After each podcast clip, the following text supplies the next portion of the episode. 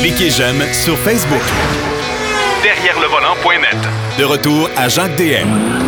Pour la deuxième portion de l'émission cette semaine, j'ai décidé d'inviter Bertrand Godin. Bertrand Godin que vous connaissez bien, que tout le monde connaît bien sûr, qui est, qui est un, bonhomme tellement dévoué au sport automobile et qui a, une cause, euh, bien sûr, euh, dans son cœur. On va en parler d'ailleurs à la fin de cette entrevue.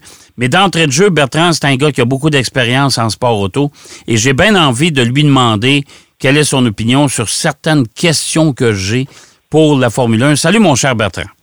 Hey, salut, Jacques. écoute, tellement content de te parler, Bertrand. Euh, on a une saison de Formule 1 qui bat son plein encore actuellement. Euh, on connaît déjà le champion du monde. Il reste, euh, je pense, c'est quatre grands prix à la saison. Tu, penses quoi de, de, la façon que ça se déroule actuellement? Moi, j'ai encore un peu de difficulté avec certaines décisions de, de, de la FIA, des commissaires, en tout cas comme l'histoire des fameux planchers moi j'appelle ça des planchers, planchers en plywood, là. Euh, les planchers en bois de la Formule 1, euh, des voitures, euh, disqualification de Lewis Hamilton à Austin et puis de, de, de Leclerc.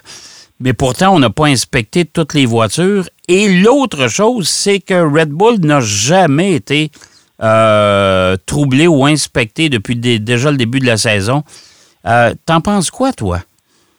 Ben, c'est certain qu'on euh, a vu que ce soit, bon, par exemple, pour des aspects techniques, que ce soit euh, par rapport même à, à, des pilotes qui vont transgresser les limites de la piste.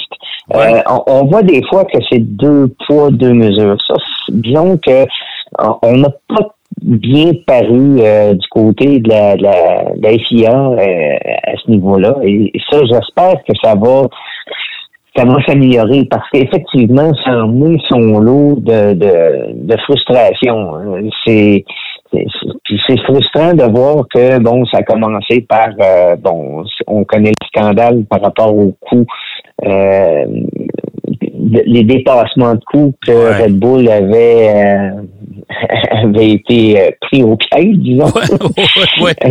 disons, il y avait des comptes à rendre.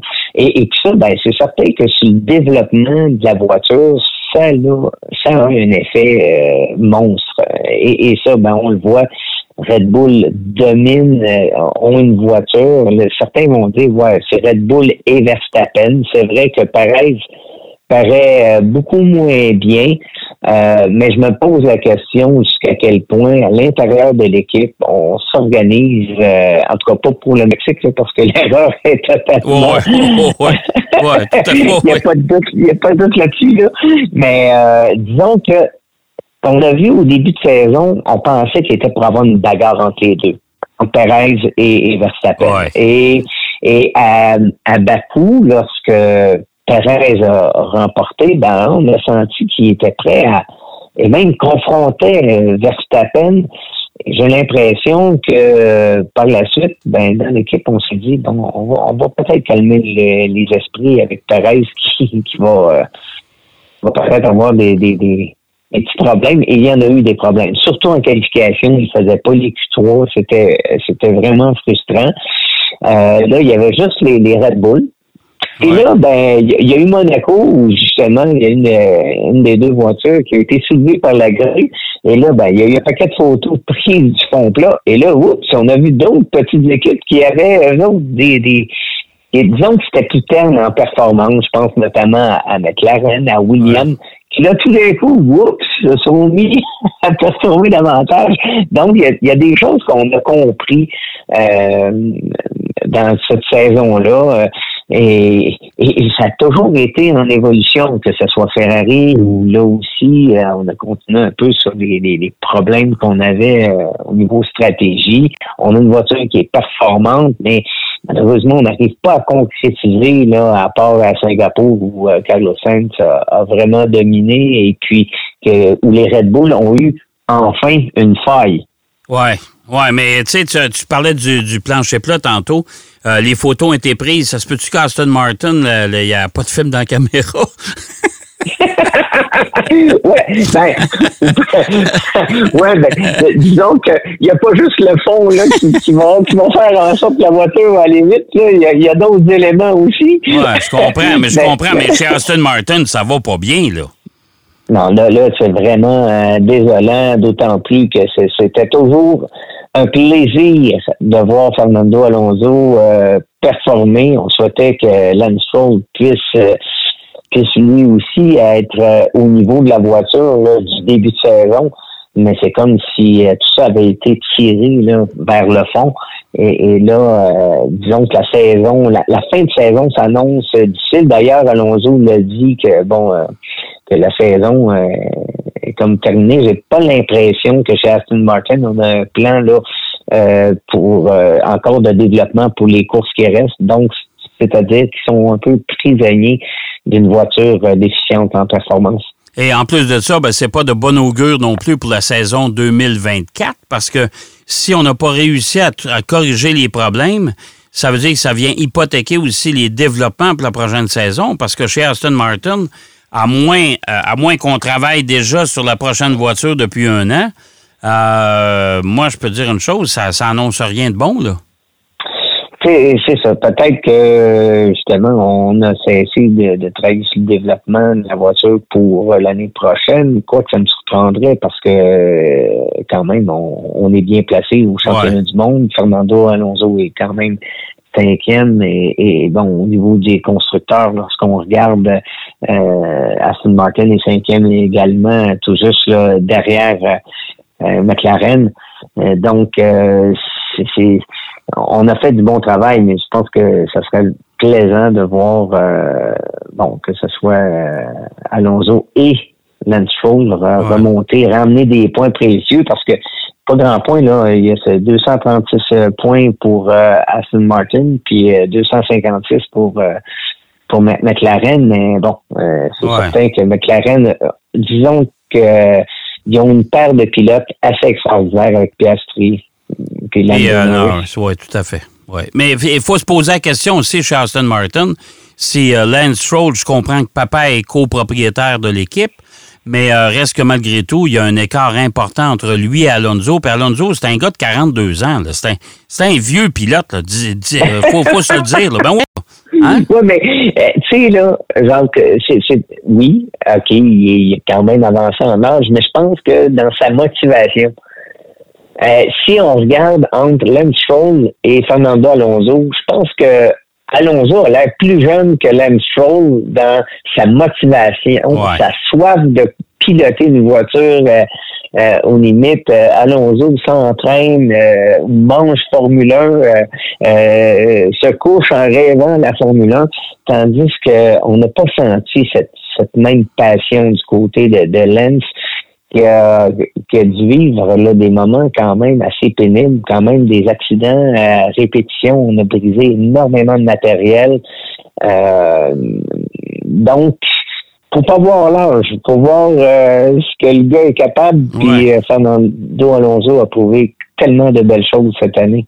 Oui, c'est vrai. Puis en plus de ça, Lance Stroll, dans, ses, dans les conférences de presse des deux derniers Grands Prix, euh, il était pas très positif. Tu, sais, tu voyais qu'il y avait, il manquait un peu de, euh, de motivation. Ça paraissait en tout cas. Ou, ou, sinon, euh, il a pris le syndrome de Jacques Villeneuve, le fils, et puis euh, il est tanné des médias, je ne sais pas, là, mais en tout cas, ça paraissait qu'il était moins là. là.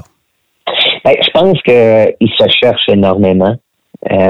puis c'est difficile pour un gars comme Lance parce que c'est certain que c'est pas la même histoire qu'un Fernando Alonso qui n'avait pas les moyens, qui a réussi à, à force de performer, de persévérer, à pouvoir atteindre la Formule 1.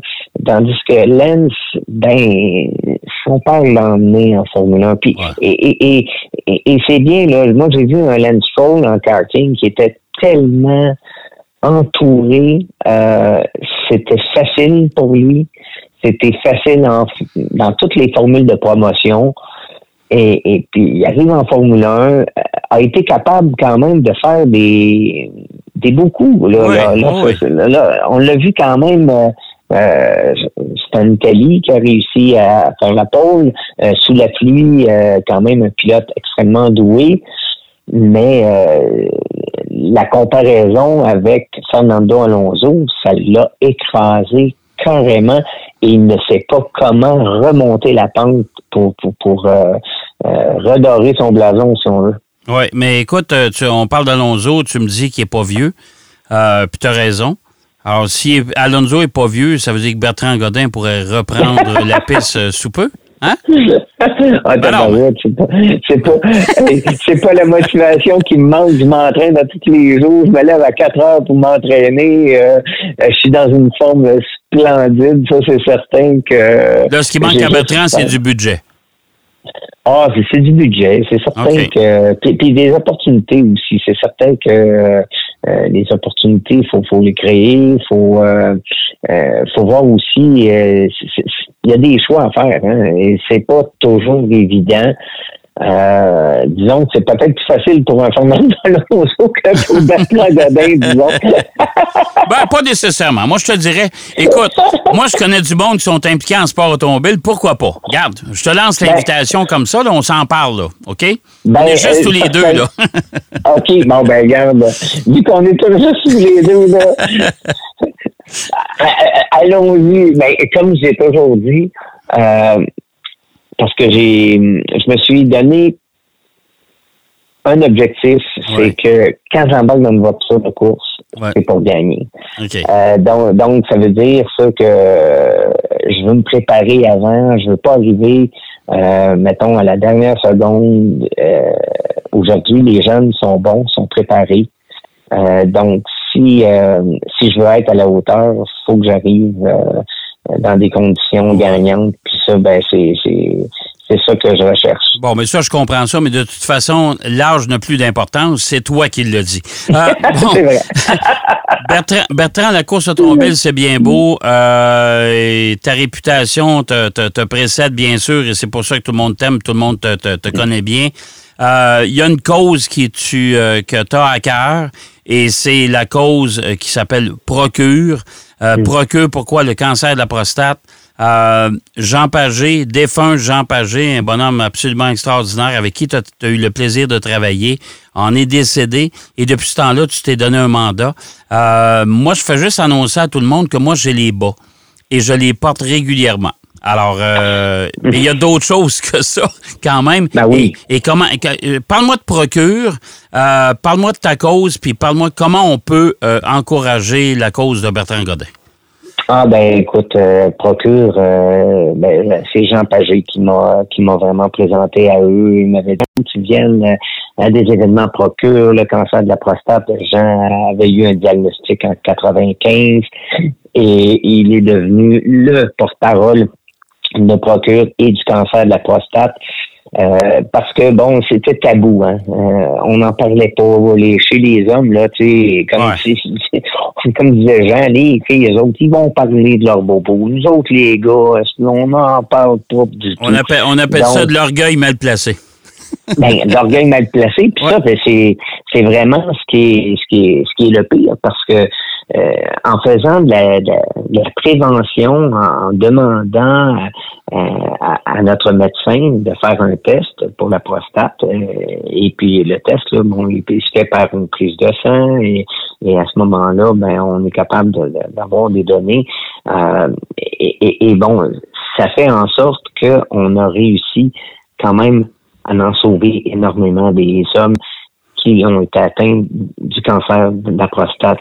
Euh, mais depuis que Procure est là, ben, Procure a mis en place un centre euh, 16 jours par, euh, sur 7, euh, 16 jours par semaine pour justement offrir des renseignements sur les gens qui, qui, qui viennent d'avoir un diagnostic. Il y a quand même 19 hommes par jour qui reçoivent un diagnostic. Oh, c'est beaucoup. C'est beaucoup et ce sentiment-là, je l'ai eu lorsque j'étais allé justement faire mon bilan de santé. Le médecin m'a dit ouais, ta PSA est un peu haute. Euh, là, il faudrait peut-être penser à aller passer une résonance, une résonance magnétique, un IRM. Mhm. Donc, euh, donc tout de suite, j'avais appelé Jean, puis il, il m'avait dit exactement ce que ce que les spécialistes euh, disent aux gens qui appellent sur cette ligne de procure.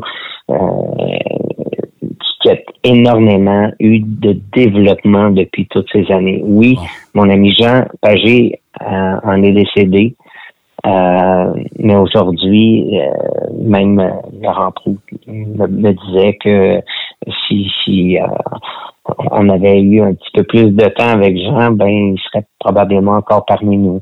Euh, mais n'empêche que tout ça évolue parce que bon, il y a, il y a de l'argent de récupérer. Et là, ben c'est novembre qui commence euh, du 1er au 30 euh, novembre. Ou si vous allez sur procure.ca, Oui. ben, obtenez acheter un nœud papillon. Euh, il y a, et le bouchoir de poche aussi là, de l'édition euh, 2023 au coût de 45 Vous avez les bas aussi, euh, une Ouais. centaine de dollars. Et vous avez un magnifique coffret de quatre nœuds, euh, édition Jean Pagé. pour euh, Ah. 400 dollars, mais, mais, mais tout cet argent-là va complètement pour la recherche, pour justement le centre de renseignement euh, et euh, toutes les campagnes que Procure font, euh, c'est c'est tellement important parce que euh, pour les hommes euh, Ouais. qui nous entourent, tu sais, tout, tout le monde connaît un père, un oncle, un frère, qui est un cousin euh, qui, a, qui a eu un diagnostic. Et, et c'est pour ça, faut, faut continuer le combat. Ben, écoute, Bertrand, j'invite les gens, bien sûr, à t'encourager à aller faire un tour sur euh, le site de Procure. C'est important et l'argent que vous donnez, peut-être, vont vous sauver la vie un jour. Fait que ça, Ah, oubliez, oubliez jamais ça. Hey, Bertrand, merci encore une fois infiniment pour euh, ta participation. Euh, et oui, puis, puis, euh, puis je vais vous dire aussi, euh, parce que Noël s'en vient, allez sur bertrandgodin.com, sur la boutique, et vous allez voir, Oui, on a une oui. collection là aussi de chandails, de, de, de mouchoirs de poche, on a des, des, des, des souliers, on a toutes sortes de belles choses. Moi, je- j'ai vu là les, euh, les bonnes Noël sont magnifiques là, que vous pourrez mettre euh, sur la cheminée. Donc euh, là aussi, euh, il y, y a toujours des fonds Ah, qu'on moi- moi- qu'on- moi, en-. Moi, pour ma part, en tout cas, je vais me laisser tenter parce qu'à tous les ans, j'achète quelque chose de chez Procure. C'est sûr, ça. fait que je vais aller sur bertrandgodin.com. Merci encore une fois, mon cher Bertrand, puis on se reparle très bientôt. Merci, Jacques. Merci, Bertrand. Bertrand Godin qui nous parlait bien sûr de la saison de Formule 1, qui nous parlait également de, de, de Procure et euh, de son site web. Vous savez, c'est hyper important. Euh, le sport automobile et l'automobile peut faire bien des choses. On peut faire des pas de géant, même dans euh, pour la santé. On va aller faire une courte pause. Au retour de la pause, on va parler de notre essai de la semaine. Derrière le volant. De retour après la pause. Pour plus de contenu automobile, Derrière le volant.net.